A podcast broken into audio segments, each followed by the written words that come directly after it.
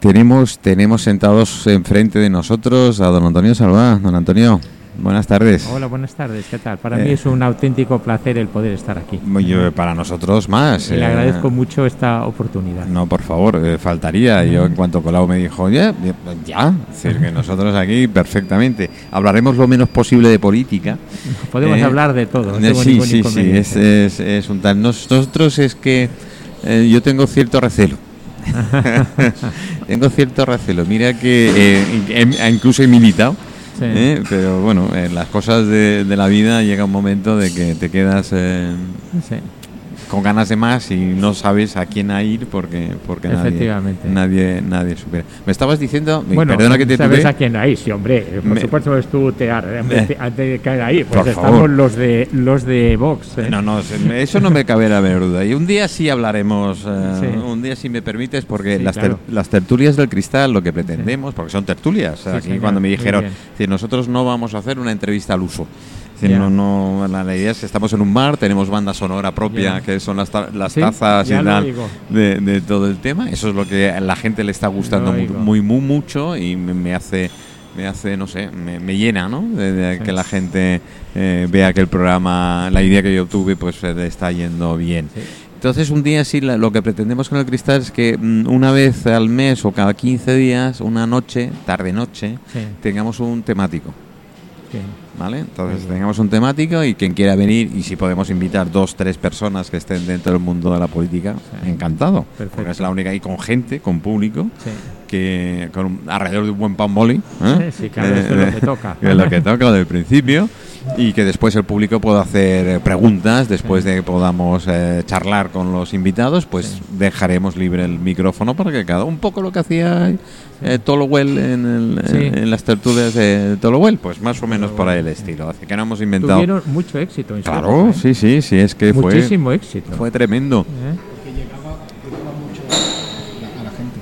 Sí, llegaba, llegaba mucho la gente y aquí estamos haciendo las del arte, eh, los jueves por la tarde eh, en Petit Comité y ya nos están pidiendo que por favor hablamos más y que venga la gente a ver si puede venir y tal. Digo, nosotros encantados, de que Sí, esto sí, sí lo haremos. Bueno, me dices que te vas a Madrid, ya, pero ¿qué pasa? ¿Que nos dejan en paz? No, ¿O no, Eso de ser dip- diputado, puedo asegurar y aseguro que ser diputado de Vox, de Chollo, no tiene nada. Nosotros No, no, bueno, ya me trabajamos, imagino. Trabajamos por mucho gusto por España y por la gente eh, y no paramos. O sea, quiero decir que no se para. O sea, yo, por ejemplo, el año 2020 creo que firmé 500 y pico, se me ha olvidado, entre PLNs y preguntas. O sea, Ujú. sale un promedio de casi dos diarios, o sea, Ujú. 1,6, 1,7. Es un no parar. Yo, Antonio, te voy a pedir una cosa, Sí. porque el de a pie Sí. y el de no a pie también, Ya. no entendemos cómo funciona. Pues un- mira, un- un- y un tem- cuando estás allí en un el... diputado funciona de la siguiente forma. Sí, he de confesar que cuando tomé, la, tomé posesión del acta de, dip- de diputado, el primer mes estuve más perdido que un pulpo en un garaje. Porque yo no sabía qué había que hacer, pero después sí. ¿eh? Entonces, si le- es, es una cosa muy seria, porque yo estuve en la Comisión de Exteriores, ahora estoy exclusivamente en la Comisión de Sanidad y Adicciones. Me hicieron pasar en exclusiva a Sanidad y Adicciones por el tema del COVID, que me Vamos, tenía que, que dedicar. le dieron un caramelito. Sí, a mí me, me- me supo fatal porque estar en exteriores es un tema que me encantaba. Sí. ¿eh? Tuve que defender el tema de Nagorno-Karabaj, la guerra de Nagorno-Karabaj. sí. Y estos son temas que son muy bonitos porque, claro, yo calculo más o menos que por cada, por cada minuto que nosotros hablamos, tanto en comisión como en el hemiciclo, te lleva una hora y media de estudio. Porque tú tienes que saber todo. ¿eh?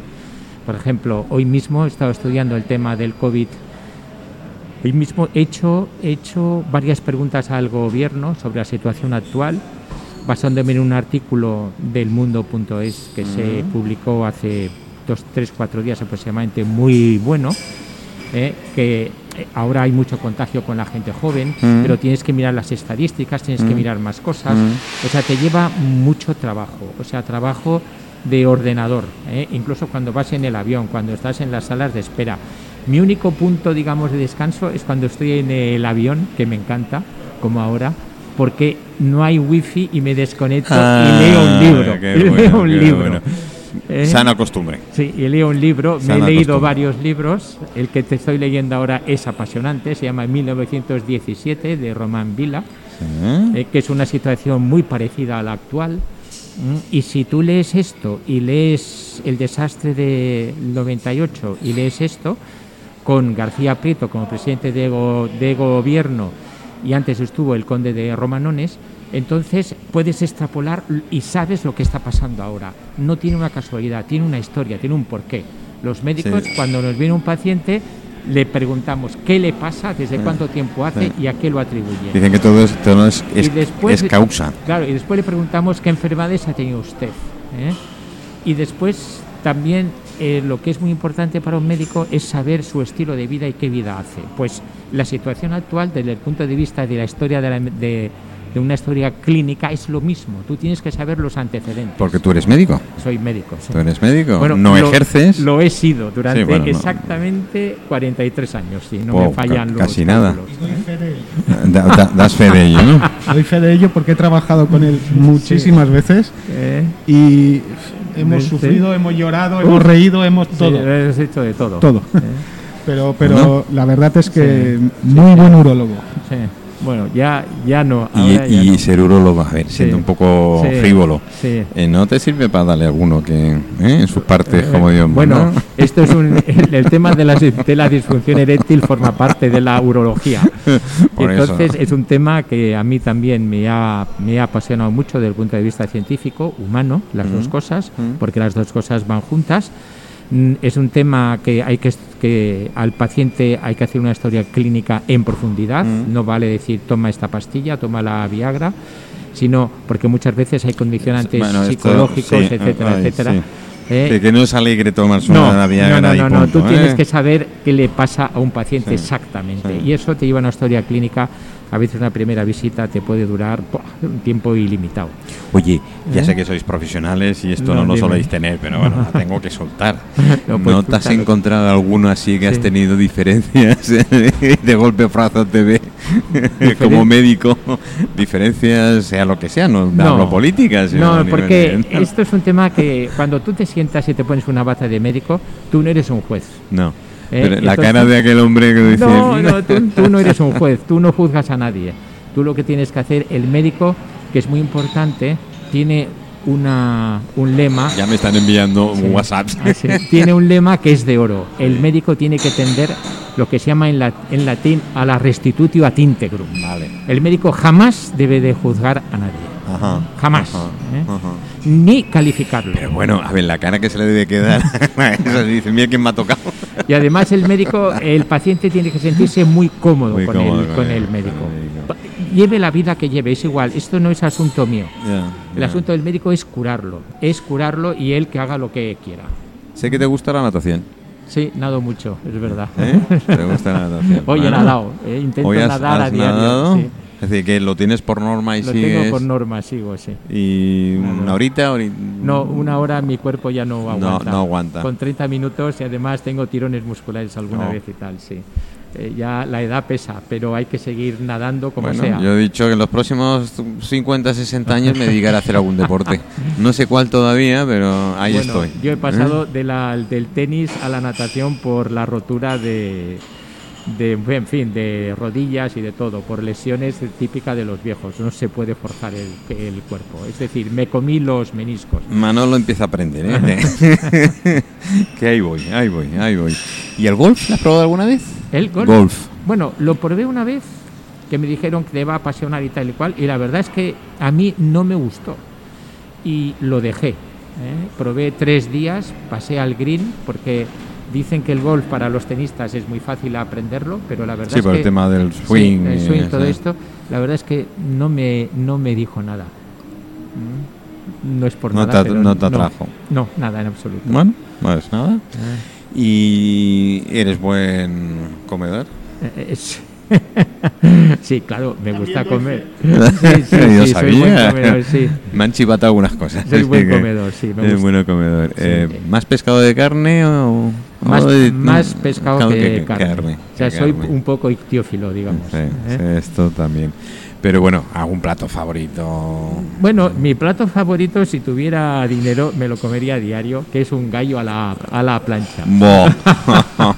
Bueno, yo me Pero como no tengo- Yo, yo ya- yo- yo me apuntaría ¿eh? Pero como no tengo, o bueno, sea, bueno, es bueno. decir, Yo- eh, No tienes para esos gastos. No, que va, no, que no. Además, tienes familia numerosa, que sí, yo sé. bueno, uf, ¿eh? ¿Eh? numerosísima. ¿Eh? ¿Tenés familia Sí. casi un cuartel o...? Casi, sí, casi un cuartel, eso sí lo has dicho, por ahí van los tiros. Por ahí van los tiros y tal. Pero dan alegría en casa. Ah, Y algún pues sí. disgusto, pero dan alegría, Sí, no, ¿no? aburrirse en mi casa es imposible, ya doy fe de ello.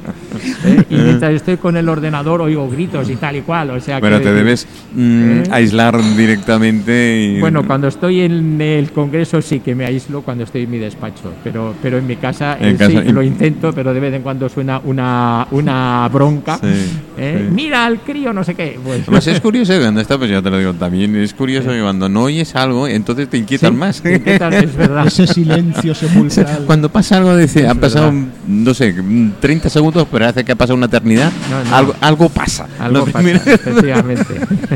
Algo pasa porque no se oye absolutamente, absolutamente nada. Pero eso es fácil de arreglar todavía, ¿eh? Sí. porque te metes y punto. Este país ya es más difícil. Sí, pero bueno, es difícil, es apasionante y vale la pena intentarlo. Tenemos que seguir.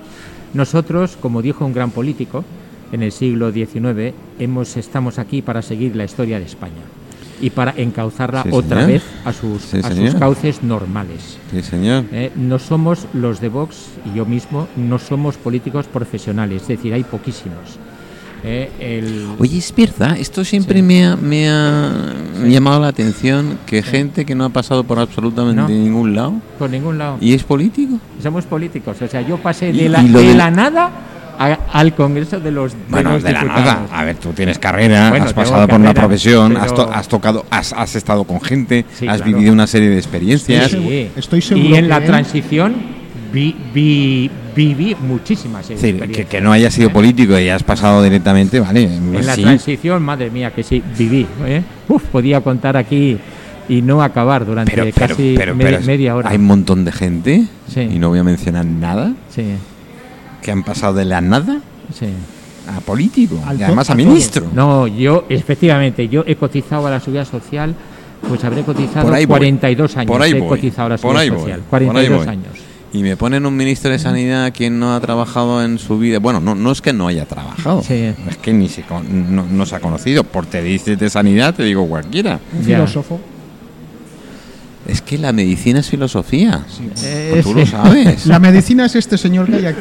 que No, se ha preparado X que años no. más otros X años de. de que no, chicos, estáis equivocados. Ah, vale. La, fi- la- la medicina es filosofía. Si no, no pondrían un filósofo de- de- como ministro. no, pues Elilla, he de decirte una cosa, ¿eh? De tonto no tenía un pelo. Yo no seguro. Esto, Lo que pasa que a ver, para llegar donde estás. que-. Lo que pasa que cometió, hubo muchos fallos ¿eh? y los fallos lo, lo hemos pagado el país entero. A ver, yo entiendo que cuando Sí. estás en una situación como esta, nadie Sí. tenía ni la más mínima No. idea de nada. Nadie. nada. Nadie. Decir, Nadie. No, no a qué tal. Con lo cual, claro, estás antes unas expectativas que no sabes por dónde van a ir el tema, con lo cual tú quieres solucionarlo lo antes Sí, posible. pero hay de varios eso. Temas. De eso. Hay varios temas, Ah, hay varios temas a y ser te los voy a contar. Sí, pero hay varios temas, digamos, mm, va- nos metemos en diciembre del 19, hay varios temas. ¿Mm? Eh, se empezó a dar la noticia.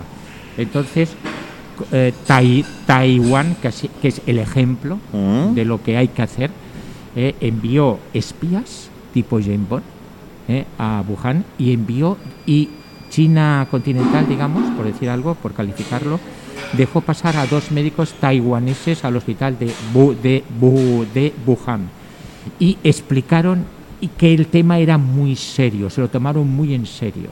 Eh, cada semana hay, hay un intercambio de 100.000 personas chinos entre Tai- Taiwán y la China continental. continental. Mm. Y lo más grave que me parece del gobierno español es que hubo un mensaje del CNI en la embajada de, Be- de Beijing en enero, la fecha no recuerdo si fue el 23, advirtiendo lo que venía. Y después ya vino el infectódromo. Es decir, que ya estaban, pues, se estaban Claro, prevenidos. ya estaban prevenidos. Después vino el infectódromo, después vino no dos o tres casos, no pasa nada, etcétera, etcétera. Y además hay que decir que Taiwán tuvo, tuvo la suerte de que con el SARS-CoV, con el SARS-1, o sea, con SARS-CoV-1, Mm. o sea, eh, hizo en el año 2003, pre- previniendo lo que podía pasar, como un estado mayor, como un estado mayor de un centro de control de, ep- de Mm, para hacer el epidemias. seguimiento. Sí, señor, y ya, lo- Ujú, y ya estaban ujú. muy prevenidos, cosa Ujú. que en el resto del Claro, mundo de- no. Entonces, por eso ¿Eh? se entiende que ellos tuvieran ya antídoto o algún Claro. tipo de vacuna ya preparada, porque una no, vacuna. vacunas es otra historia. Vale, vale. Eh, las, las medidas de, pre- de prevención. Mm. en Taiwán han sido modélicas en el mundo, ¿m? pero modélicas. ¿Eh? y después, bueno, después ha pasado todo lo, todo lo que ha pasado. Hubo el infectódromo de la manifestación Sí. del 8M, después hubo. Y después otra cosa, que Taiwán tiene de vicepresidente a un médico que es epidemiólogo. Con lo cual las cosas Juega con han- ventaja. juegan con ventaja. Igualito que nosotros. Sí, más o menos. Aquí, Tenemos- tenemos aquí un el filósofo. fallo político que se hizo, no es que tuviéramos un filósofo, el fallo político que se hizo es que cuando, nos, cuando ya nos las vimos venir, eh, lo que yo hubiera hecho es coger a los catedráticos de epidemiología que hay en España, Mm. los reúno, los meto en una habitación y les digo, oye, yo Aquí haré no salís hasta que. lo que me digáis, Sí. ¿eh? ¿qué es lo que se tendría que haber Oye, hecho? y además diciendo que el CNI sabía. Sí, sí, está, está, está escrito. Yo- yo- eh, a ver, si ya sabes de antemano. Sí, y no se hizo ni ¿No se hizo nada? No se hizo Manolo, ni caso. los reporters. no, aquí, Sí. está, aquí está este No hombre para constatarlo. Los reporters de la OMS eran semanales. Sí. Eran Y semanales. después Y- y también, lo puede ver todo el cuando mundo. nosotros dijimos que tenían que suspender los vuelos de China y de Italia de forma urgente, bueno, en fin, nos insultaron. ¿eh? O sea, que quiero decir que... Tendremos uno o dos casos a lo máximo. sí, no, sí, no se insulta, es que se ha hecho fatal, pero muy mal, muy mal, muy mal. Eh, A ver, los que no tenemos ni la más mínima idea y tal, y vemos lo que hay, y las más- contradicciones que ha habido más siempre. De, más de 100.000 muertos cantan. ¿eh? Es Joder, muy fuerte, sí. ¿eh? No, no Eh, los puedes esconder así como Eh, así. no los puedes esconder, porque los muertos resucitan siempre, ¿eh? políticamente hablando. ¿eh? Sí, ¿Eh? Siempre, Sí, ¿eh? sí, sí. Siempre, ¿eh? Sí, sí. Como, los, Esto tiene un retorno. como los asesinados Tie- por ETA tienen, tiene un, un retorno. retorno. O sea, siempre, Siempre. tienen un retorno. Siempre. ¿eh? Sí, señor. Ay, ay, te doy la razón. Pero lo- a ver, yo preveniendo y qué tal, y queriendo hacerlo y sabiendo cosas que ya sabían ellos de antemano y que los políticos no metieran, o el gobierno correspondiente. Ahora, por ejemplo, Porque con el la, CNI con la solo que- variante Delta, Sí. sabiendo que ya existía, Que está. es- venía aquí gente de Inglaterra a punta pala, a España. bueno, y y sabiendo y siguen bueno claro viniendo, después ¿eh? creo que pidieron una PCR no sé qué después también el, el control en los aeropuertos durante la pandemia y tal la verdad es que desde mi punto de vista no se hizo correctamente es un tema muy serio es un tema mm, súper serio ¿eh? y aquí pues entre inmigración ilegal que entra entre que en, que en Ceuta hubo un repunte lóg- lógicamente Y con pateras y posteriores. sin control Mm. y tal y cual entre que las fronteras no se no se controlan como se tienen que controlar y no se hace lo que se tiene que hacer pues estamos como estamos es increíble, es increíble que, además sabiéndolo, porque dices, nos ha cogido, no, no, ahora por lo que me dices, sí leí algo que el CNI tenía en su momento, tuvo cierta información momento, y tal, creo que fue a través del mu- el, el mundo.es, Sí, creo lo que lo leído. publicó y tal. ¿eh? el mundo no sé si fue el mundo O en expansión yo lo he leído o en y lo he leído en varias en- lo he leído dos veces Bueno, ¿y ahora qué? Pues ahora, tal como está el patio, tal como está el patio ahora, el tema es muy, es, se ha complicado mucho porque nosotros le hemos dado un buen varapalo en el Tribunal Constitucional, ¿eh? un varapalo enorme porque ellos han secuestrado España sin poder hacerlo, Mm. ¿eh? que es un motivo para que el gobierno hubiera dimitido de facto. Oh, bueno, que ¿Eh? no dimiten, no, No, no, pero, pero esto es gravísimo. ¿eh? ¿Y ahora qué? Pues ahora que tenemos la variante Delta, pues hay que volver, hay que volver no a encerrarnos, no, sino que la gente se conciencie de que tiene que llevar mascarilla, ¿eh? que, te- que tiene que mantener la distancia social, eh, eh, lavado de manos y sobre todo los controles en los aeropuertos. Ah. Y sobre todo a también hacer los rastreos y test, test, test, test, test. No, no queda otra.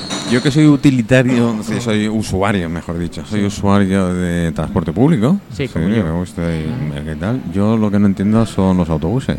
No, no están bien. Eh, yo, yo tengo un compañero, yo tengo un compañero que em, dejó pasar dos autobuses por la cantidad de gente que iba en el autobús, ¿eh? efectivamente, Efectivamente, Sí, porque además- esta cepa es contagiosísima.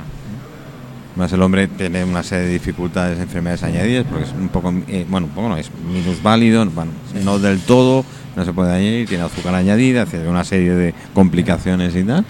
Y me dice, a mí me dicen que con mascarilla y tal, pero si es que los autobuses, le digo, hombre, a ver, entiéndelo, el chofer no está para discutir con la gente, es decir, No. el chofer no puede hacer más.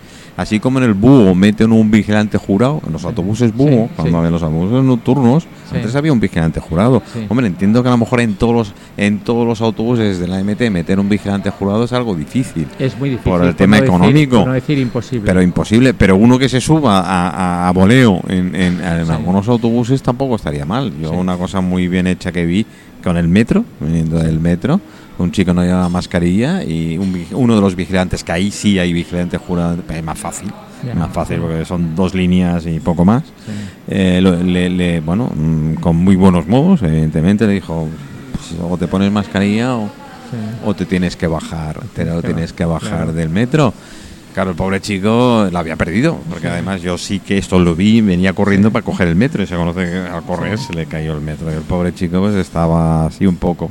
Y una mujer que llevaba, llevaba una bolsa mm, de mascarilla y tal, le, le cedió, pero el vigilante jurado que lo vio enseguida le dijo.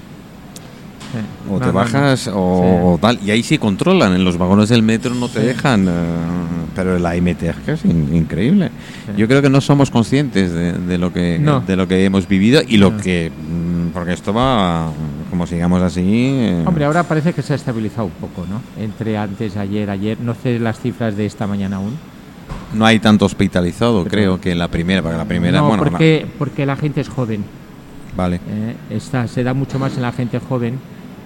Es decir, de 40 para abajo. Sí, sí, bueno, me están pasando por todos lados, somos vigilantes de seguridad. Eh, vale, bueno, bueno, Sí. pues encantado. Em, Sí. No sé, y porque yo temo más no solo a la salud, sino al tema económico, como ha dejado, Sí, como ha dejado. Oye, por cierto, sí. hablando de economía, yo lo estoy esperando yo, ¿eh? Estoy esperando a que me llegue. ¿Lo de Europa qué? No, lo de Europa. Lo de Europa, se- bueno, lo de Europa. El dinero de Europa eh, eh, tiene que llegar. ¿eh? Lo que pasa que, claro, la noticia de antes de ayer que los holandeses quieren controlar para que para que el dinero se invierta bien, espero que lo hagan. Y espero que no que no sea para, No para era su algún- agenda ideológica. no para su algún- agenda ideológica. Hombre, es un peligro, pero no queda más remedio de que el dinero tiene tiene que venir. Porque esto, pues, vamos, lo, Tiene que lo- venir lo- lo porque- estamos oyendo desde hace meses, que Sí. venía, que venía, que venía, y al final... eh, Sí, tiene que venir. ¿Y que- se van a dejar controlar? eh, pues no les quedará otra. No les quedará otro remedio. No les quedará otra. Y más Tiene estando Alemania venir. como está ahora. Tiene, tiene que venir. No les queda otra. Bueno, ¿te gusta viajar aparte de ir a Madrid? Hombre, digamos sí, pero claro, de cada vez me, me gusta Te más cansa estar en Mallorca. estar en pero casa. bueno, sí, Estar en casa. sí. Yo le quiero hacer una pregunta Puedes al, al doctor Salva. ¿eh? De ti, de tú directamente. Yo los, los WhatsApps que ya... Yo no soy, soy hombre, no soy como las mujeres que se hacen dos cosas a la vez. Yo no llego a tanto. Ah, doctor Salva, Sí, usted como urólogo que ha sido durante Sí. cuarenta y tantos años, sí, yo he estado trabajando con usted, sí. creo que sé la respuesta. Eh, ¿Qué le hizo en un momento dado decir, bueno, pues voy a dejar la medicina Hombre, y la propuesta de la política, pues... eh, hombre, fueron dos, dos cosas una creo que la sé que me la seguro. hice. La otra fue, la primera fue por mi hijo, ¿eh? al que ETA asesinó a mi hijo. Esto fue, esto siempre desde aquel día que, que por cierto, la semana que viene se cumple, es Mm. el aniversario. ¿eh? Tristemente. Eh, sí, pues, pues yo aquel día tuve claro que el resto de mi vida lo que tiene que hacer es dedicarme en cuerpo y alma a que a su memoria y que no se olvide. lo tengo no solo la de mi hijo, sino la del resto de víctimas de ETA y de todo tipo de, terror, de terrorismo. Eh, y la segunda cosa que me impulsó es que Mallorca se está batasonizando. Eh, eh, no tan fuerte como en mi época, porque yo he no vivido, yo, he vivido 10 años en Navarra, del 75 al 85, la época de plomo de ETA. Sí, sí, yo sí, la he vivido muy de cerca. He vivido, he vivido las amnistías, he vivido mucha, he mm, se ha asesinado gente muy relativamente cerca de mí, que, pas- que pasabas por la calle, ¿eh? y yo, y gente incluso conocida alguna vez. Eh, he vivido las manifestaciones de los patasunos a diario en el casco viejo porque yo he vivido allí. Te- tengo muchísimas anécdotas porque cuando yo empecé a ser no, no, novio de mi mujer llevaba matrícula coche PM Claro. PMH. PMH, ala, y un ya. día mi suegra fue a una carnicería y le dijo, oye, ¿tú tienes un yerno que es policía? No, dice, es médico, está haciendo la especialidad aquí.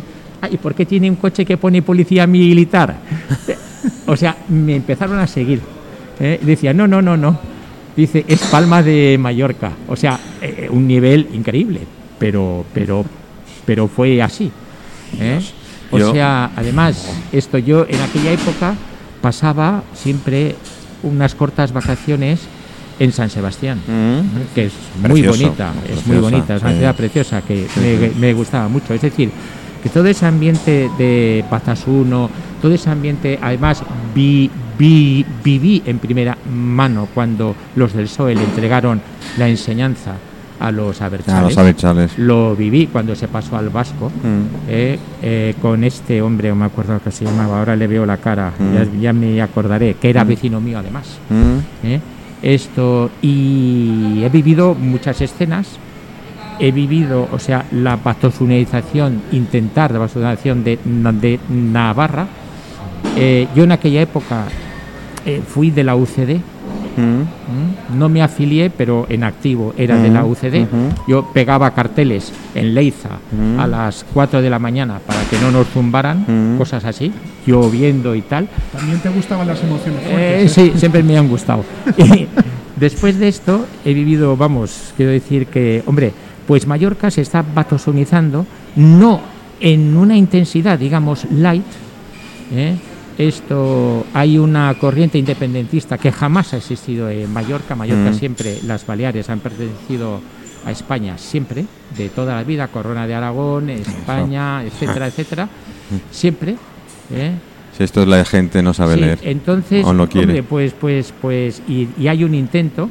eh, hay dos Mallorcas o dos Baleares, como se les Mm, quiera llamar. mm. Una es la Mallorca oficial, que la conozco a la perfección, Mm. eh, que son que es la Mallorca, digamos, del Gobierno Balear, de Mm. los consejos insulares, ayuntamientos y tal, donde el catalán ha aprendido, cosa que aquí, catalán, esto siempre hemos hablado mallorquín, catalán Ah. no. Ah. ¿eh?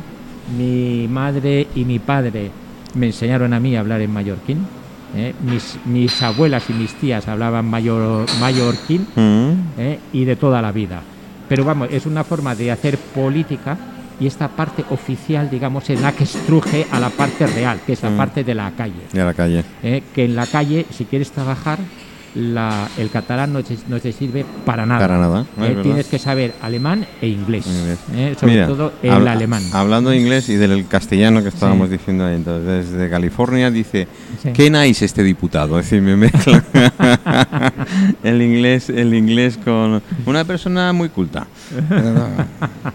Bueno, A lo enseño, es decir, que son nuestros reales, nuestros... sí, o, sea, nuestros- o sea, es el tema de las dos Mallorcas Mm. que conviven juntas y una estruja a la otra, porque digamos la Mallorca de la calle es la Mallorca de las cafeterías, de Mm, los negocios, mm, de las tiendas.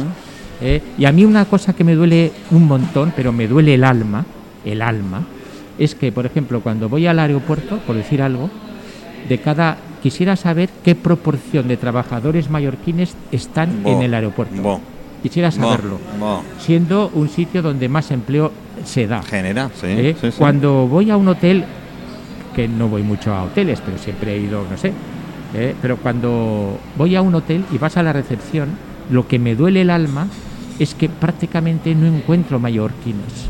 ¿eh? Un polaco, un irlandés. ¿Por qué? Porque triste. saben idiomas. O sea, cuando yo que tenía un despacho en Ibiza, ¿eh? también lo que me duele el alma es que en Ibiza, de forma absolutamente legal, ya lo digo aquí, Sí, sí, sí. no- es una crítica, digamos, no está hacia adentro, no hacia afuera, porque es legal. ¿eh?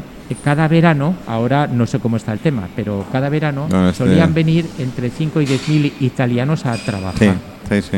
¿eh? que saben que saben a la perfección alemán e, in- e in- e inglés. Inglés, Bueno, ¿y por qué estos trabajos y todos esos empleos no son para los nuestros?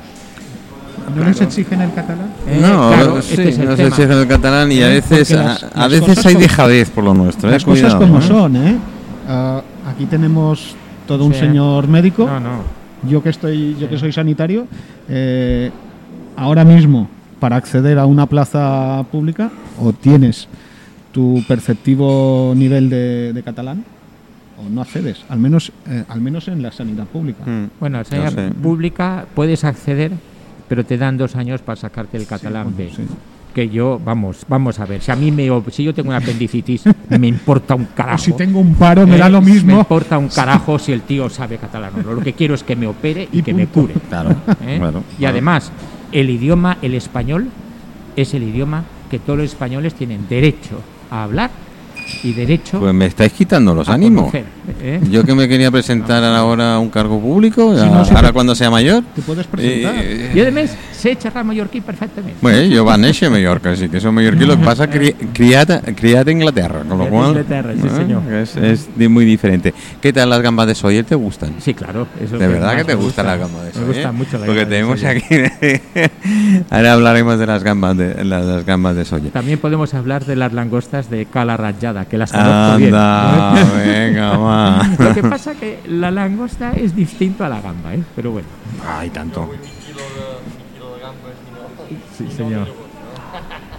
Bueno, ahora hablaremos con, con los, los de Sawyer, eh, que presentan el concurso como todos los años, menos el año pasado que por la pandemia no se pudo hacer, Ya. de preparar platos con la gamba de, Sí, con oh. la gamba de Sawyer, ¿eh? Bueno. que, que ahí está. Eh, em, bueno, y me has dicho que este país no tiene remedio. Sí, yo tengo todavía la Ah, había esperanza- entendido que no tiene remedio. Sí, que tiene, tiene re- remedio. Para eso tenemos que sacar por la, con las urnas al gobierno actual, que es un gobierno que es anti-español 100%. 100%. Mira, Antonio, ya que te tengo, Sí.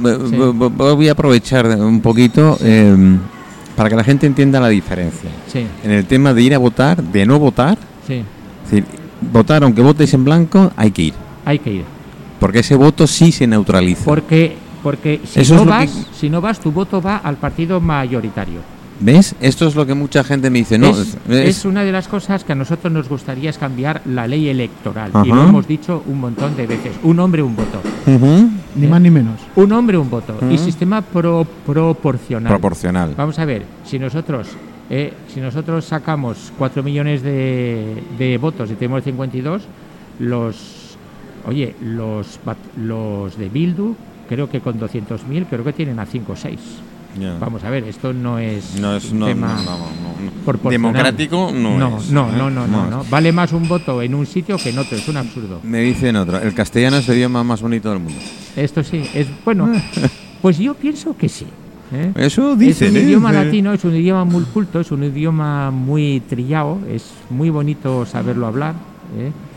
Hombre, eh, tam- también el mallorquín es un idioma que es latino, Sí, también que sí, es muy sí. bonito, pero el español actualmente es la tercera lengua más hablada del mundo. Mm. Yo me lo he estudiado porque tuve que defender, tuve que, tuve que estudiar eh, una ponencia del PSOE que era no una una comparecencia Mm. del, del director del Instituto Cer- Cervantes. Cervantes. Entonces hay varias estadísticas. Unas dicen que somos la segunda del mundo y otras que somos la tercera del mundo. Del mundo. Y que en ciertas regiones de España no se pueda estudiar en español, esto Bueno, es bueno, esto ya. lo más, vamos, Eh, Eh, ya no me tiene metería nombre, yo y eh, no no, tiene no, nombre, no, no eh. tiene, no tiene nombre. Bueno, eh, pues eh, poquito más, Bueno, poquito más. Yo bien. sí que te invito cuando quieras muy bien, eh, a volver a estar con nosotros. muy bien. Yo estaré Eh, encantado.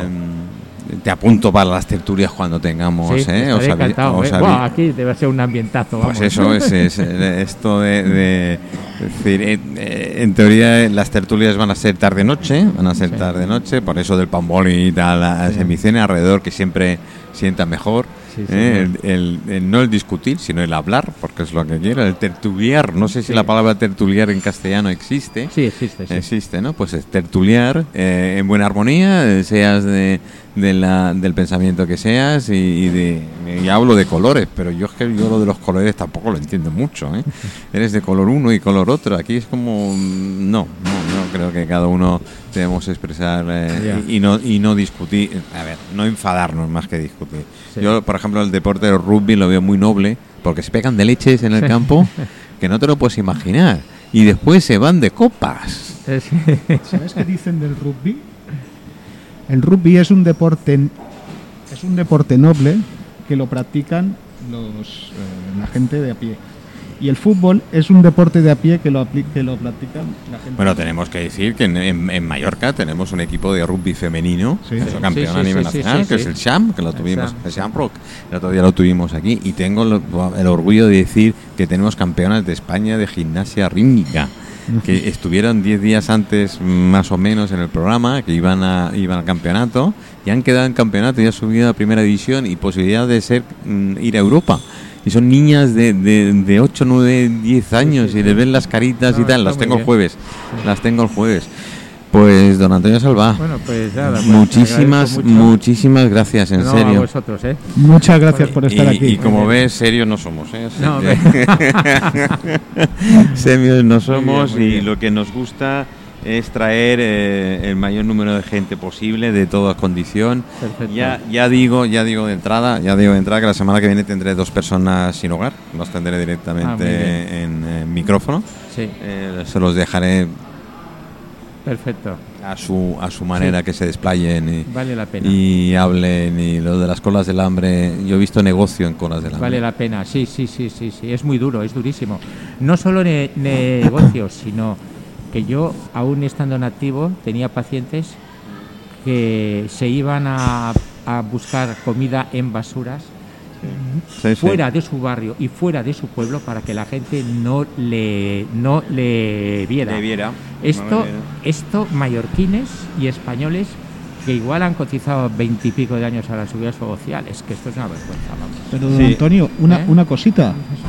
Eh, actualmente, comedores sociales públicos Sí, en Palma hay cuatro. cuatro. De estos cuatro está abierto uno. Joder. Vale. Comedores sociales Sí, que no, que no dependen de ayuntamientos ni nada de esto, hay seis. seis. Todos abiertos. Los de Cáritas, Sí. los de aquí arriba. Los de aquí arriba, sí. Sí, los de Tardor y demás. Sí. Algún día hablaremos. Eh, yo hace. O sea, la pandemia es para todos, pero todos entre De comillas. todas ¿eh? maneras, eh, hay mucho que hablar también. ¿eh? Yo, te digo, yo hace cuatro o cinco semanas eh, los del diario El Mundo se pusieron en contacto conmigo. Sí. ¿no? Se pusieron en contacto conmigo por un tema de comedores sociales, negocio tal cual para los que lo llevan. Ah. Ya, ¿Vale? Porque claro, si tú tienes un comedor social y tienes un yate y tu dinero va para ciertos sitios y no llega donde tiene que llegar, pues eh, bueno, es igual. de- de- Bueno. no, no me voy a meter. Bien. Don Antonio, Bueno, pues muchas gracias. todo un placer. Muchas mucho. gracias. Gracias, he Gracias. don Y, Antonio. y la culpa, la culpa de quién fue? Pues del cha-cha-cha, como ya lo sabemos. ¿no?